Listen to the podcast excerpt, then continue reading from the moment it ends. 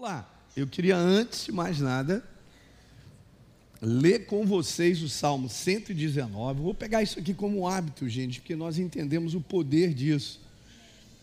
Na última quinta-feira, se você não teve aqui, eu estou dando continuidade ao que eu comecei na quinta passada. Vou continuar, não sei quanto tempo vou levar, mas ao longo desse ano, o que está no meu espírito é compartilhar com vocês determinadas áreas desse campo chamado fim dos tempos, do creio que nós estamos vivendo. Mas no Salmo 119, verso 18, nós vamos ler juntos como se fosse uma oração. Vamos fazer isso de coração, amém, igreja? Então vamos lá.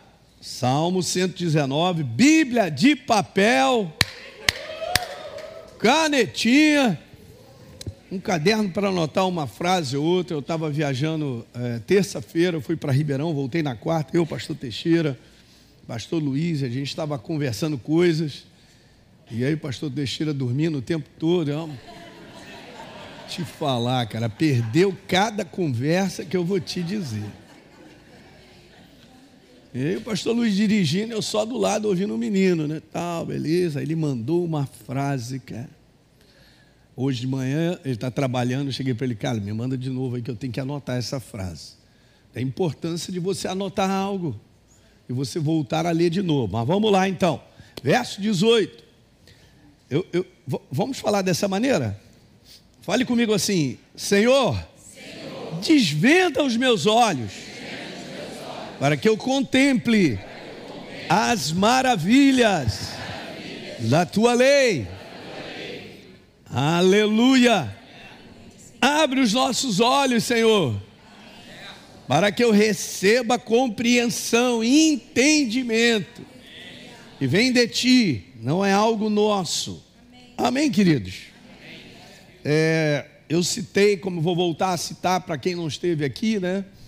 Mas nós temos alguns livros desse escritor cristão que era poderoso, A.W. Tozer temos dois aí, se não me falha a memória.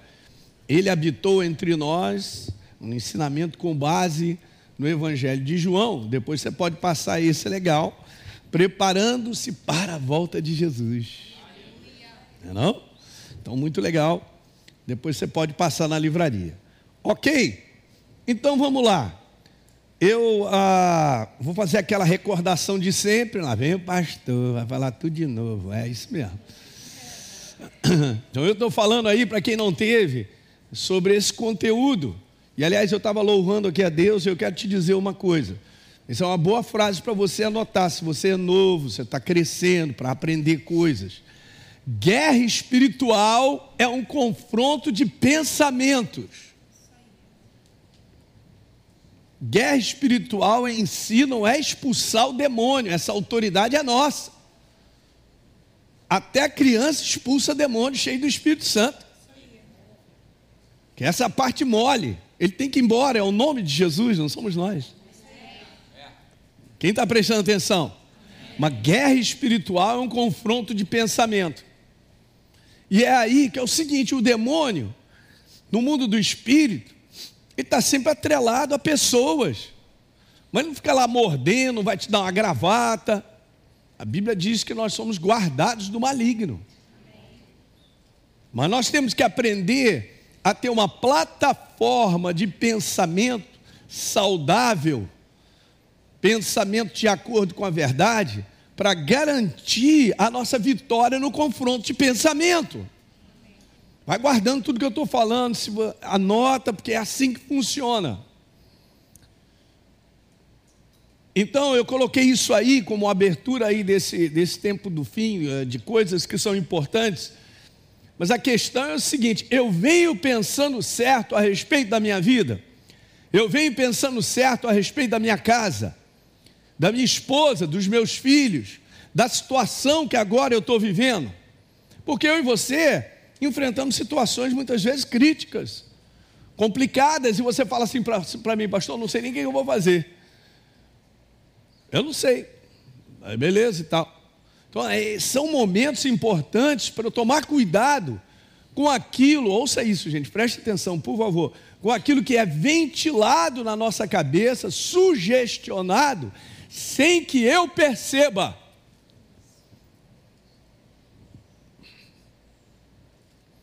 O que a palavra nos garante e o que Deus nos ensina através da Sua palavra, obviamente, Ele é a palavra, nós temos essa plataforma de nos enchermos da verdade o suficiente para reconhecer: eu estou pensando certo ou estou pensando errado. Lembra que eu falei? Aqueles que estudam uma nota, é, uma moeda, nota a verdadeira, quando pegam uma falsa, rapidinho reconhece.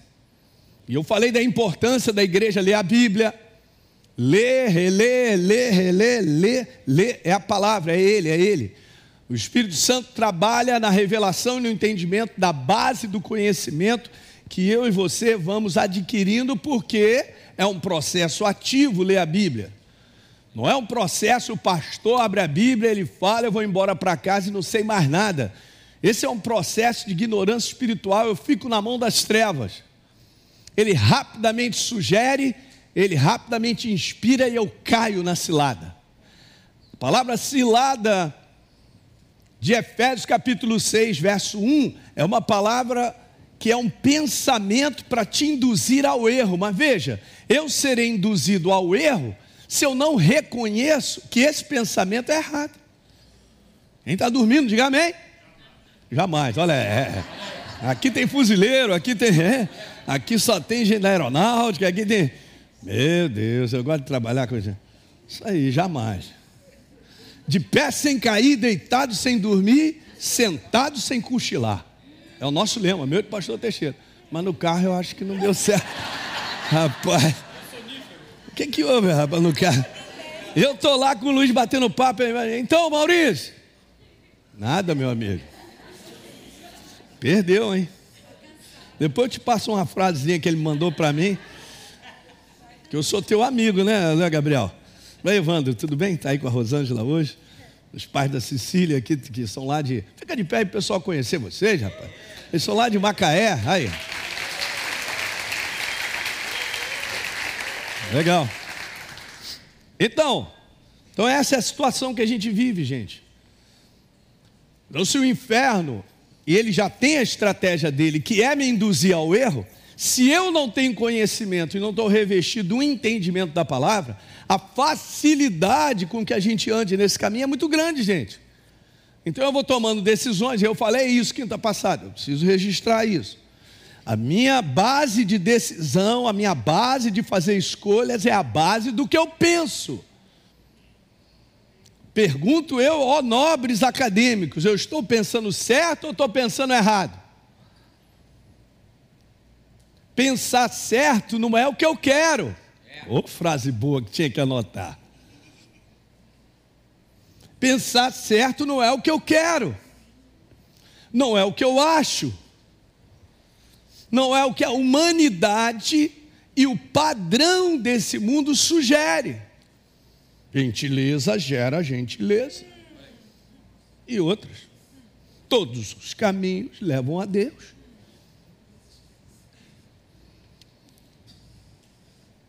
Essa é igreja do fim, por isso que a gente está falando sobre o fim dos tempos. Deixa eu te falar. Essa igreja do fim está sendo preparada pelo Espírito Santo. Mas ela, ele não vai preparar quem não colaborar. Não pense que é um processo simplesmente, ah, pastor, eu estou naquele lá, aquele verso, né? Aos seus amados eu dou enquanto dormem. Na igreja também. Gente, não adianta. Isso é um processo diário, envolve uma fome, uma sede de você, de mim também. Eu estou junto com vocês, gente. Eu sou seu irmão mais novo. Pastor Teixeira é o mais velho, mas. Né?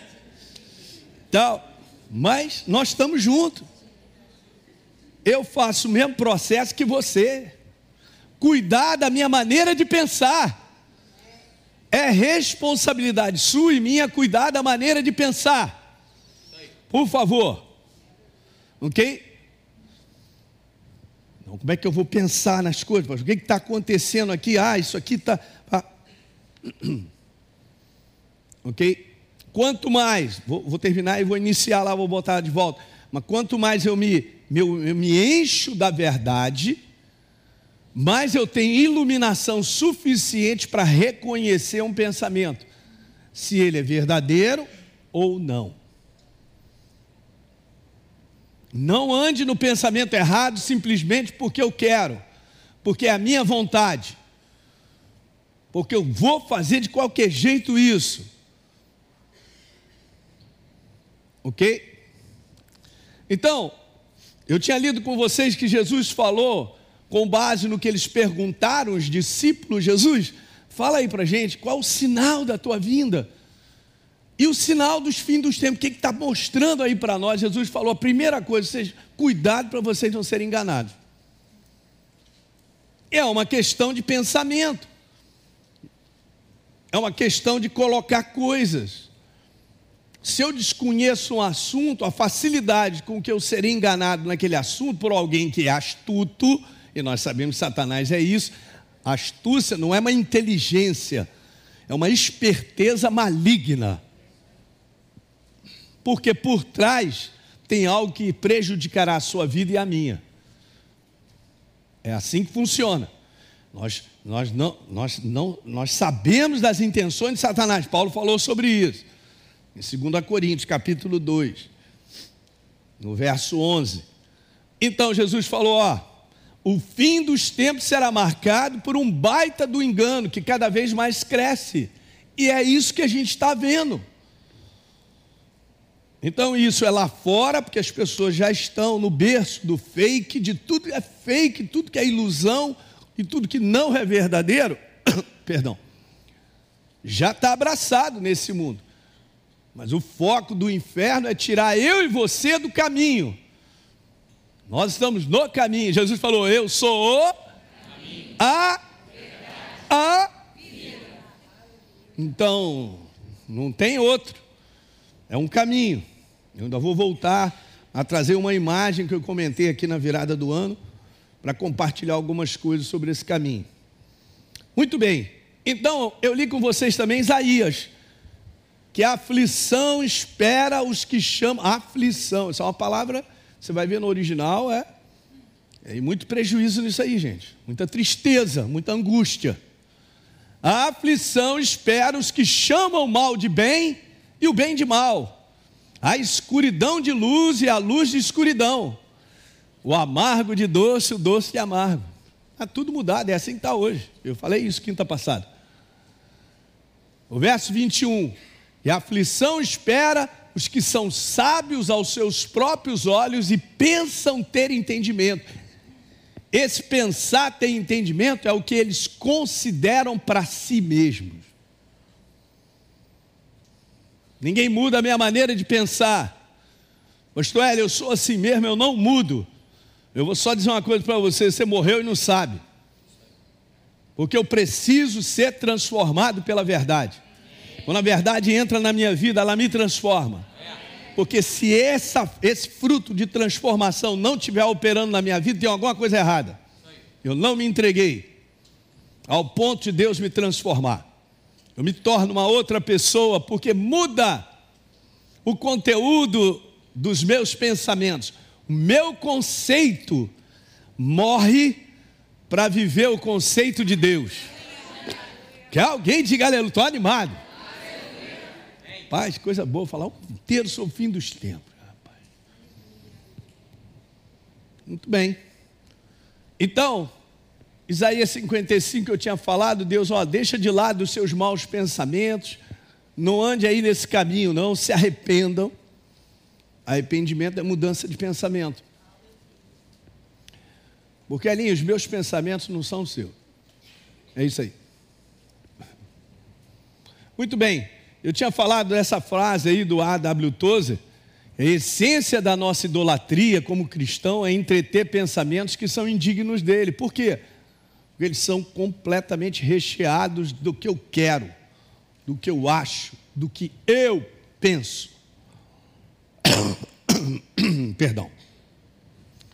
Essa minha humanidade, simplesmente desse homem natural que pensa, é uma tragédia, porque ela não alinha com o que Deus tem a dizer. O crescimento absurdo, eu tinha falado para vocês que esse aí é o humanismo, que é, é a rainha máxima da idolatria que ninguém percebe, mas está reinando direto. Aí eu tinha falado sobre alguns pilares do humanismo, eu só vou ler o resumo disso que eu falei. Se o ateísmo, o evolucionismo, que fazem parte, são estabelecidos e não há mais absoluto, é o que o pessoal está vivendo, não tem nada absoluto, tudo aí é relativo. Na maioria, na maneira do homem pensar, então vai, então não existirá mais padrão moral, é o que a gente está vendo. Então isso aí é caos. E não pense que está aumentando esse padrão do tempo antes da inundação, antes do dilúvio, era assim que os homens estavam. E Jesus faz a comparação, assim como no tempo de Noé, eu virei, porque isso aí está crescendo, cada vez mais. E aí tinha colocado essa outra frase do A.W. Tozer, nada menos do que a Bíblia inteira, diga Bíblia inteira. Então não é meia Bíblia. Não é o Novo Testamento rejeitando o Velho Testamento, porque, meu pastor, ele não estou mais no tempo da lei. Não, mas aqui no Novo Testamento tem umas páginas que eu, não, que eu, que eu já tirei também da Bíblia. Se o teu inimigo tiver fome, dá-lhe de comer. Isso não está na minha Bíblia, não. Ore pelos seus inimigos. Nunca vi esse verso. Diga a Bíblia inteira. Como pensamento. Então, nada menos do que a Bíblia inteira pode tornar um cristão verdadeiramente inteiro. Gente, acaba sendo isso proteção para a nossa vida, para quem anda com você e a tua família, gente. Não quero seguir adiante lendo uma passagem bíblica que todo, conhece, todo mundo conhece, mas eu quero ler.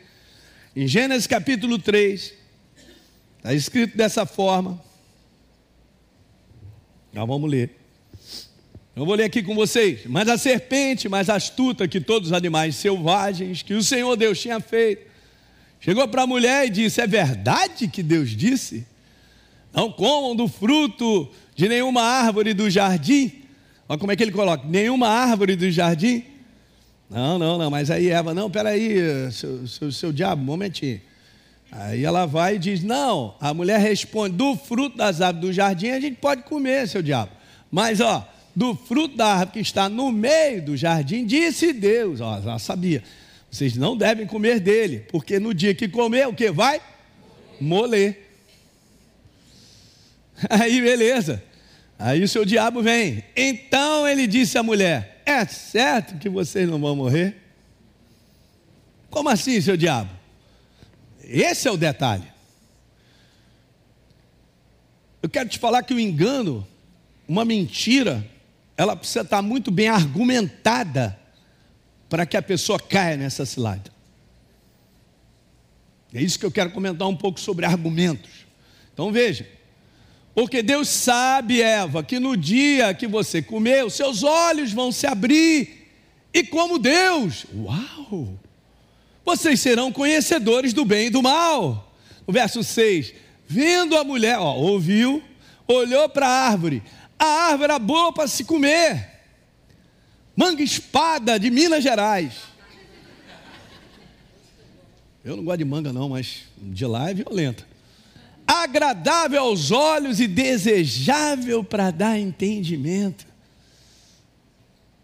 Babou, né? salivou, tomou do seu fruto, comeu, já era. A gente já conhece a história. Aí a gente pensa assim, não, mas Adão e Eva é, tinham muito pouco relacionamento com Deus. Gente, eles estavam vestidos da glória de Deus. Se eles, nesse estado, vestidos da glória de Deus, forem enganados, tu imagina eu e você, na situação que todo dia a gente tem que dobrar os joelhos e falar: Jesus, me ajuda. Eu não estou entendendo mais um cristão que não se ajoelha e pede ajuda ao Senhor. Eu não estou entendendo. Eu não estou entendendo mais essa maneira de estilo de viver como cristão, que chá comigo, beleza? Não, vou de vez em quando, vou quando eu quero, faço o que eu ah, estou bem, estou legal e tal. Vai se desligando de tudo que é de Deus, até mesmo se congregar. Essa igreja tem que estar entupida aqui. Alguém entende? Tem que tomar cuidado. Então, e daqui eu prossigo, todo pensamento que tem por finalidade uma declaração contrária à verdade, mas não é só isso, justificando-o com qualquer tipo de argumento, é um pensamento errado. E que tem por trás a voz do engano. Você não faz ideia de como boia na nossa cabeça, na maneira de pensar, pensamentos errados e muitas vezes a gente não identifica que é maligno, que é um engano. Porque, da mesma maneira que aquela argumentação despertou um desejo dela, é, de Adão, de algo humano nele, ativou ele a agir de acordo com aquilo. Foi uma ativação. Vocês estão entendendo o que eu estou falando? Então o inferno traz muita argumentação para situações e justificativas que eu e você vivemos, que é agradável para a gente. Não, é, não, não vou, não vou perdoar. Não, não, não, vou. E aí vai. Uma opção de coisa. Porque tem uma argumentação, tem uma justificativa. Esse confronto acontece assim, ó. Abra comigo aí, eu não coloquei aqui. Em Mateus, capítulo 16. Mateus 16. Jesus já estava compartilhando com os discípulos o sofrimento que ele passaria. Então, ele revelou para os discípulos que ele iria para Jerusalém, de que lá ele sofreria na mão dos sacerdotes, dos escribas, dos fariseus. Verso 21 de Mateus 16. Quantos acharam? Vamos lá. Pessoal de casa, acompanhem comigo, hein? dos principais sacerdotes. Aí Jesus já vai falando para ele: Cara, eu vou ser morto, mas eu vou ressuscitar no terceiro dia. No verso 22, então Pedro chamando ele à parte: Jesus, espera aí que eu quero conversar um negócio contigo. Chamou ele para do lado e começou a reprovar. Agora você vê? Pedro começou a reprovar: Sai dessa lama, jacaré. Como assim? Não, de forma alguma. Começou a reprovar Jesus. Aí, ó, olha só, gente, você tem que entender coisas. Ele ativa algo que mexe com o eu de Jesus no conteúdo humano. Qual é o ser humano que tem desejo? Não, gente, eu estou com vontade mesmo ser açoitado pra caramba, arrancar o meu couro, e depois pode botar na cruz, fica até bonitinho, né? Bota logo pelado, que fica maneiro. É diferente. Pergunta para qualquer cidadão humano, humano, cidadão humano, esse homem exterior, se esse processo é um processo agradável para ele. Claro que não. Então Pedro vem com uma palavrinha, uma vez que o inferno sabe que ele precisava ser o sacrifício perfeito, que ele teria que morrer dessa maneira, e Jesus sabia o inferno ativa o lado humano de Jesus para dizer: sai dessa, você não precisa, pula fora, chama o cavalão aí, ele vem te buscar, e tu vai para casa. Por quê? Lá do outro lado, vendo que a árvore era desejável, porque se fosse uma jaca, talvez ela não comesse. Uma fruta, não, eu não estou falando isso, tem muita gente que gosta de jaca. Não? Eu, eu peço a Jesus para me livrar das jacas que eu venho de moto pelo alto da Boa Vista, para não cair em cima de mim, senão já era ali mesmo, né? Beleza e tal, mas não, a fruta era desejável, agradável, para dar entendimento, despertou algo na natureza humana, nesse homem exterior. Aí você vê como é que Jesus responde? Ele responde assim. E não, apenas diz assim: Isso de modo algum vai te acontecer, que provavelmente ele diz assim: Eu vou te proteger. O próximo verso, Jesus voltando-se para Pedro, disse para ele: Satanás, arreda. Ele já sabia. Olha o que eu disse aqui, olhem para mim: confrontos de pensamentos, cara. Arreda Satanás, porque você é para mim pedra de tropeço, porque você não pensa, a palavra cogitar, quantos tem uma Bíblia aí, está escrito cogitar? Ok, Não sei se você tem uma Bíblia está escrito pensar, tem? Tem também? Tem. Então tem, tem outras versões para pensar. A palavra boa aí para você colocar é pensar. Porque você, Satanás, não pensa, ó, você não pensa nas coisas de Deus. Você é um empecilho para que o pensamento de Deus reine na minha vida. É você o grande empecilho para que a verdade reine no meu coração, reine na minha maneira de pensar. Esse é o confronto espiritual, essa é a luta. Nós temos que lutar para que a verdade reine a minha maneira de pensar, que governe a minha maneira de pensar. Então ele fará de tudo para eu trocar isso. Você não pensa nas coisas de Deus, você só pensa naquilo que é agradável aos homens que é da vontade dos homens, que tem o interesse dos homens, que desperta os desejos dos homens.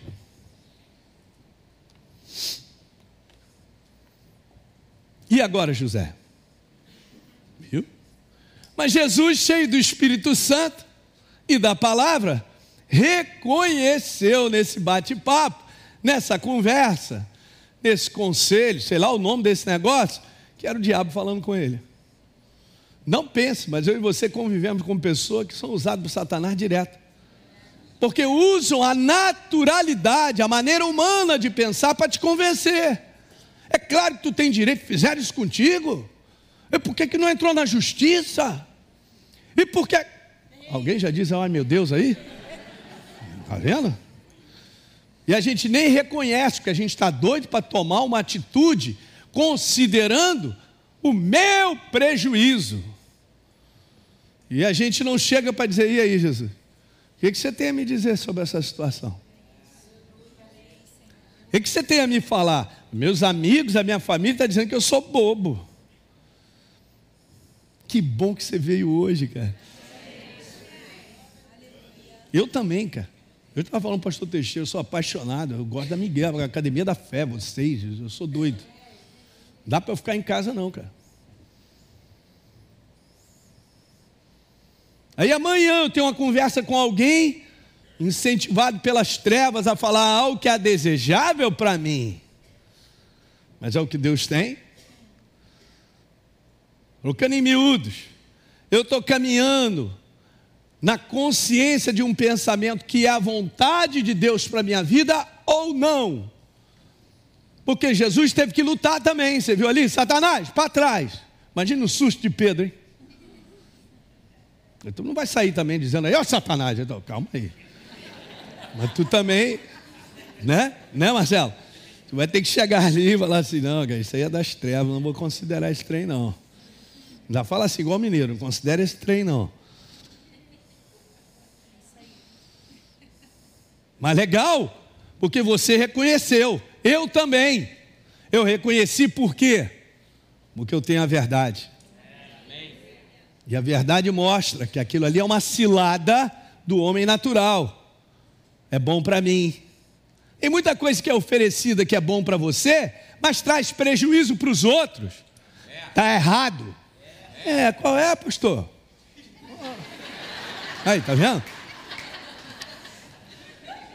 Não, nós estamos aqui, é, como é que é? Para defender o leitinho das crianças. É mesmo, vou defender o leitinho das crianças, deixando uma opção de gente no prejuízo. Ganhei, venci. Deixa o cara na miséria e você acha que venceu.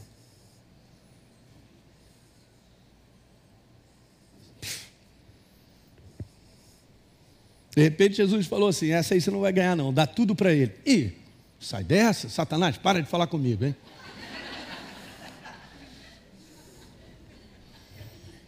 Estou falando com vocês que é assim que funciona. Olha, eu estou ficando chocado cada vez mais. Nada disso está sendo ministrado mais para a igreja. Que está sendo levantado é o querer humano, a vontade humana, a conquista.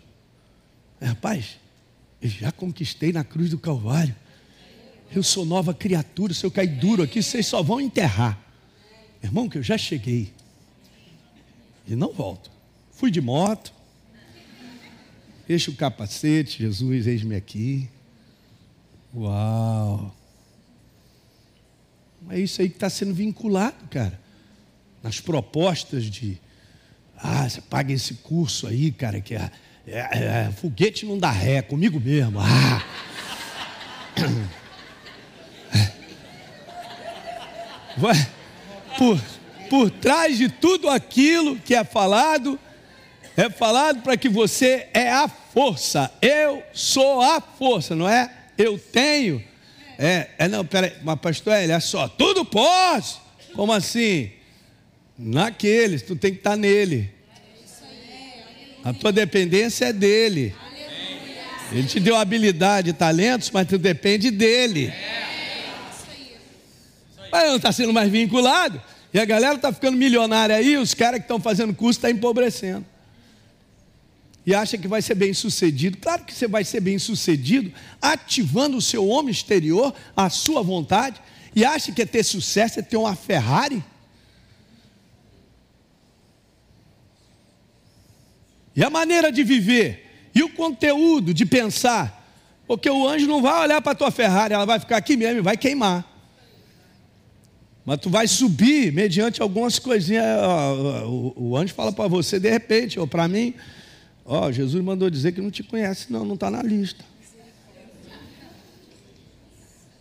Por que, que essa igreja está tão desviada de propósito, cara? Porque está incentivando a vontade humana, o desejo humano, o pensamento humano. E se para eu ser bem sucedido alguém vai ser prejudicado, não estou nem aí, se eu, se, eu, se eu, tiver que largar minha casa, meu casamento.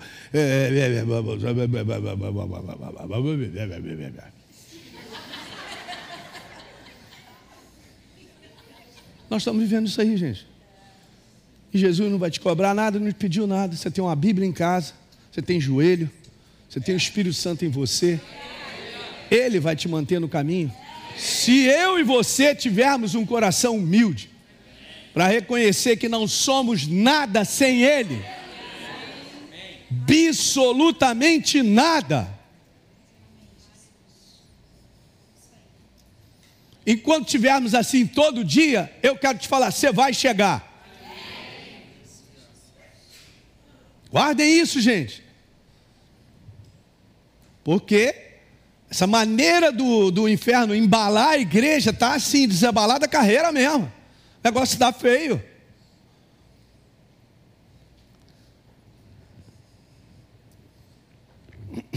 Não é só um conteúdo de igreja, porque a igreja ela recebe os benefícios ou os prejuízos. Eu vou botar assim, não vou botar malefício.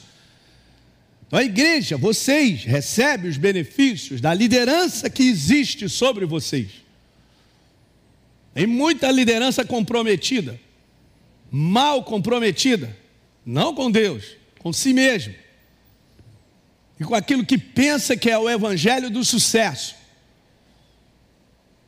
Misericórdia para aqueles que estão debaixo deles.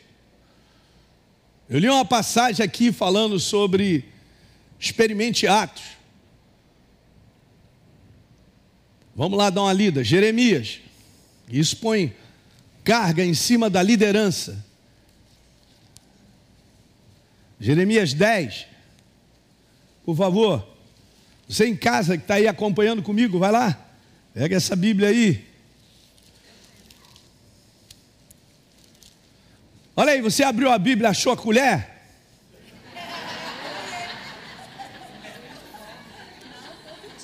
O Evandro não entendeu porque de repente ele não estava aqui. Depois explica para ele essa história. É boa, viu, Evandro? Essa é boa. Achou a colher não, né? Graças a Deus. Já.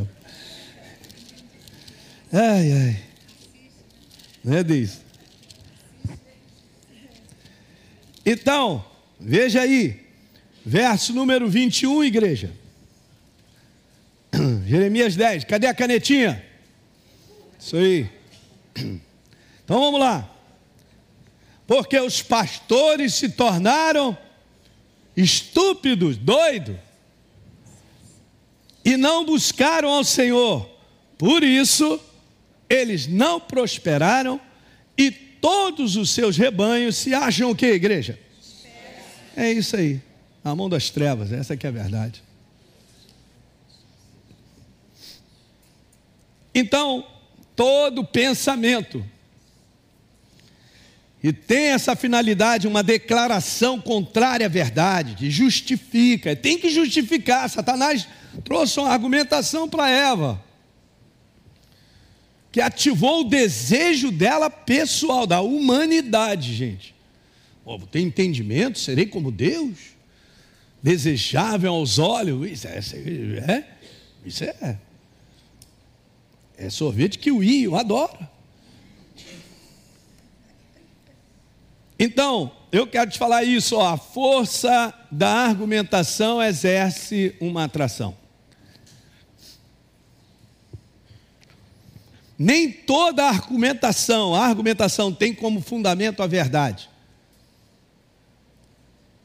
Eu vou te mostrar para a gente finalizar aqui hoje, mas vamos continuar, tem mais. Quinta-feira que vem, como é que é? Estamos aí?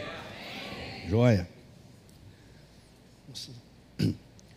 Vou te mostrar alguns exemplos de justificativas. São, tá, passa isso direto. Por exemplo, vamos pegar uma área que é relacionamento, que é, uma, é, é, é um momento do mundo muito complicado, que é um momento de dificuldade de se relacionar. As mais variadas formas. Só pegar lá, Paulo já tinha falado: olha, no fim dos tempos, Timóteo, os dias serão difíceis. Não porque vai faltar água, vai faltar. Não está falando sobre isso mas vai faltar um bom relacionamento, cara. Porque as pessoas, elas estão dessa maneira. A primeira coisa que está sendo colocada, 1 Timóteo, capítulo 3, segundo ou primeiro, depois alguém confere aí para mim. Está lá escrito assim: os homens serão amantes de si mesmos. Tem espaço para alguém? Como é que uma família vai ficar junto? Como é que um casal vai ficar junto? Não vai ficar, porque esse não é o verdadeiro amor. Bom, enfim, segundo, 2 Timóteo 3. Então, no relacionamento, vou dar esse exemplo bem básico, de que o pessoal não está sabendo lidar com o básico. Alguém te fez mal. Vai falando, pastor. Que eu já estou lembrando do indivíduo. Te prejudicou, esfaqueou pelas costas, te traiu.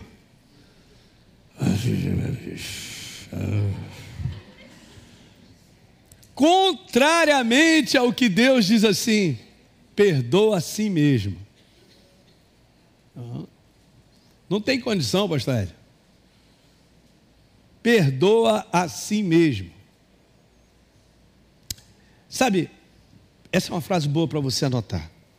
Perdão é a expressão máxima do amor de Deus. Por isso que eu e você estamos aqui hoje. Porque Ele me perdoou eu entreguei meu coração, arrependido, falou: Sei aqui, Senhor, entrego a minha vida. Eu reconheço o homem que eu era, os meus pecados, os meus erros, e eu quero você. Perdão, pum, se manifesta. E ele me libertou do império das trevas e me transportou para o reino do Filho do seu amor no qual nós temos a redenção dos pecados, a redenção pelo seu sangue e a remissão dos pecados. Nós fomos perdoados. Então, perdoar é a expressão máxima do amor de Deus. Então, nós, como igreja, somos corpo de Jesus, a expressão nossa em relacionamento é perdoar sempre. Mas, pastor, vou fazer uma pergunta. Eu, perder, eu perdoei o cafajeste. Mas eu tenho que viver com ele, porque toda hora eu estou perdoando. Cara, Jesus não está pedindo para isso. Tem muitas situações, mas o Espírito Santo vai te dirigir. Ah, então quantas vezes eu devo perdoar? Disse, fizeram essa pergunta. Quantas vezes foram necessárias? Ah, mas isso não é justo. Ah, porque essa é a justiça humana. Comigo só tem uma chance. Eu estou com medo dela. Só uma chance. Eu louvo a Deus que Deus, até o dia de hoje, me deu muita chance. Muita. Eu venho essa semana agradecendo a Deus. Jesus, eu não sei. Se não fosse você, como é que eu cheguei a essa idadezinha que eu tenho hoje, 35 anos? Em cada perna né? de ministério? Meu Deus do céu. Vou fazer esse ano 30 anos de ministério, só Jesus.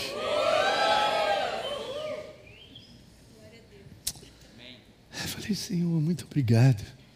Quantas chances, quantas oportunidades que a gente reconhece, eu estou errado, ele vai perdoa. Meu filho, vem cá, segura na minha mão. Segura na mão. E fica. E vai. Meu Deus. Tudo porque a expressão máxima do amor de Deus é o perdão. Qualquer outro conceito, qualquer outro pensamento que você tiver e não se encaixar dentro dessa plataforma, eu estou sendo governado por um pensamento errado, um pensamento maligno. E vai dar ruim.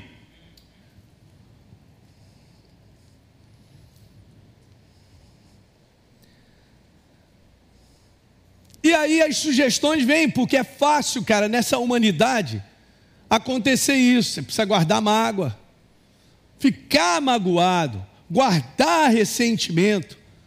É fácil, você não faz nada, não precisa fazer nada. Você só precisa pensar no quanto ele e ela fizeram contigo.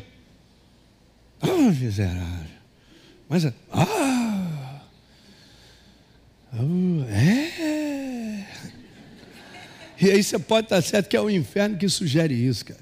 Ele vem trazendo ele vem trazendo que ele quer encher você desse depósito que é um veneno.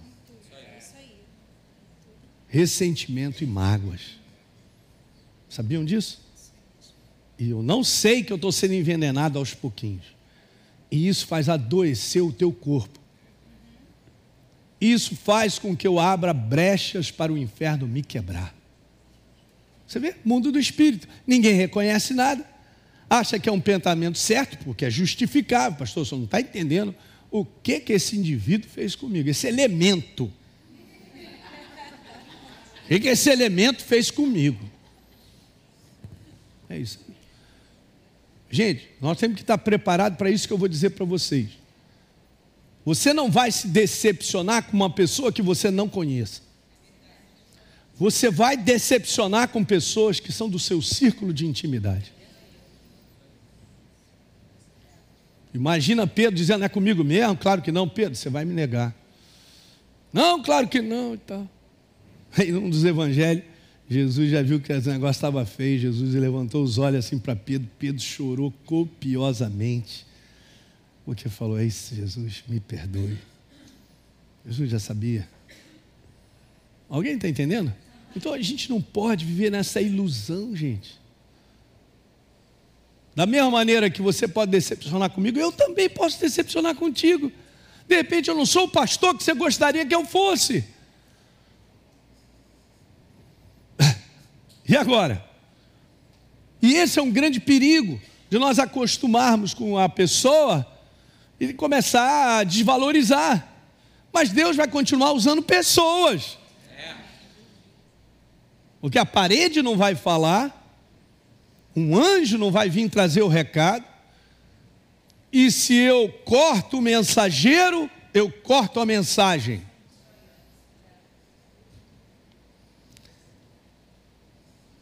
Bora falar um pouquinho de finanças, estou terminando, mais cinco minutos. É uma área importante da nossa vida. Eu tenho que ficar com um conceito, a maneira de pensar verdadeira do reino. Mas aí acontece uma opção de coisa que elas mostram que são justificativas para que eu não tenha o meu comprometimento para com Deus. Fica tranquilo, Deus sabe. Essa é boa, né? Porque essa encaixa em qualquer uma. O inferno gosta dessa. Deve ser o pensamento número 38. Já está até gasto de tanto que ele aperta. Não, cara, Deus sabe. Então Deus sabe que eu estou sofrendo, estou com um momento crítico, está difícil. É, esse mês está muito difícil. Mas a ração do cachorro não deixa de comprar.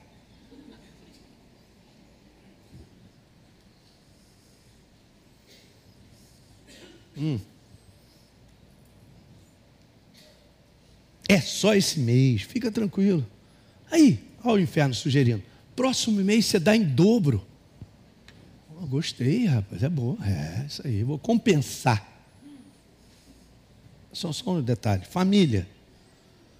principalmente entre marido e esposa, várias situações que promovem, cara, divisão, falta de diálogo, falta de um, um reconhecimento, falta de uma humildade de comportamento, de reconhecer falta de um amor na prática, que o amor tudo suporta, espera, tudo crê, tudo sofre. Não sabia que estava isso na Bíblia, pastor?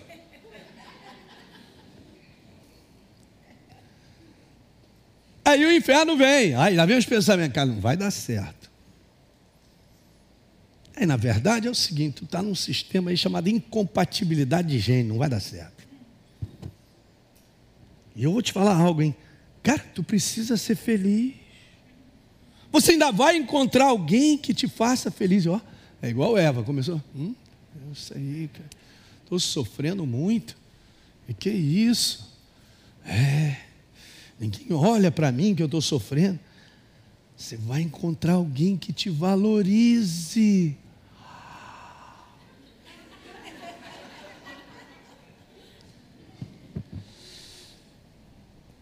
Que aceite você como você é. É isso mesmo. Na verdade, ela está errada. Ou ele. Chega logo à conclusão aí, vai. É o inferno, olha o trabalho, gente. Vem na mente. É o seguinte, chega à conclusão. Tu sente alguma coisa por ela? Aí eu que nem bobo. Não. Não sinto mais nada. Então o amor acabou. É verdade. Que verdade tem nisso, cara? Nenhuma. Não pense algo que não acontece e tem destruído casamentos. E está vivo aí, diga aleluia, hein? Olha os combatentes aí, hein? Nós estamos quebrando aqui só as cabeças do demônio que fala. É, a espada está só passando. Governo de pensamento. O que que governa? Eu identifico que são pensamentos errados. Caráter pressão para todo lado, e não permanecer, por exemplo, na honestidade, mas contrariamente ao que a Bíblia pede, o cara não é honesto, aceita suborno, mente.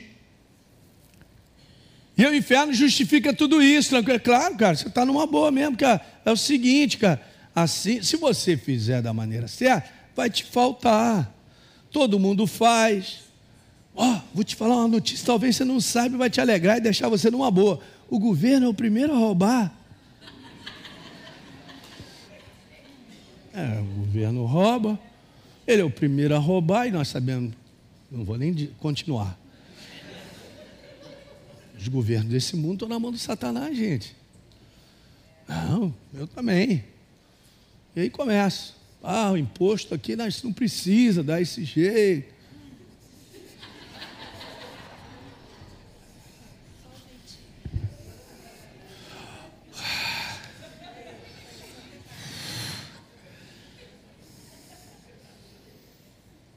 Rapaz, fica tranquilo, ninguém está sabendo. Até vir uma próxima Lava Jato. Cara, como é. Cara, você vai. Oh, né? Cara, pode ir, Natan. Porque senão eu fico até meia-noite. Aí, tu vai perder essa oportunidade? Claro que não. Aí o inferno já prepara champanhe, solta o rojão e já jogou o cara na lama na desgraça. Aí você vê isso. Eu e você temos que conviver com as ventilações de argumentos, situações que o inferno põe na minha cabeça e na sua todo dia. Daí Jesus falar essa igreja, ela tem que ser preparada para o fim. Um fim que diz assim: não vai comprar e não vender se tiver a marca da besta. Mas peraí, aí, já veio o jeito brasileiro e carioca. Não, eu, eu, tem alguma coisa por fora aí que dá para eu chegar lá no mercado e.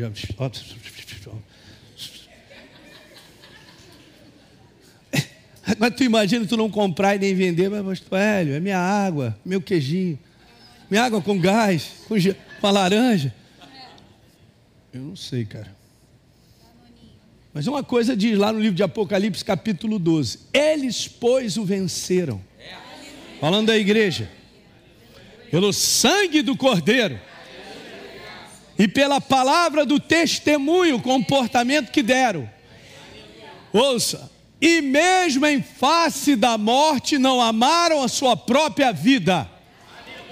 Essa é a prova final da igreja. Aí você vai falar assim: chá comigo, pastor. Eu falei, meu irmão, vou orar por você. Porque Jesus, na hora, na hora crucial, chamou os discípulos para ajudarem, suportar ele, encorajar em oração.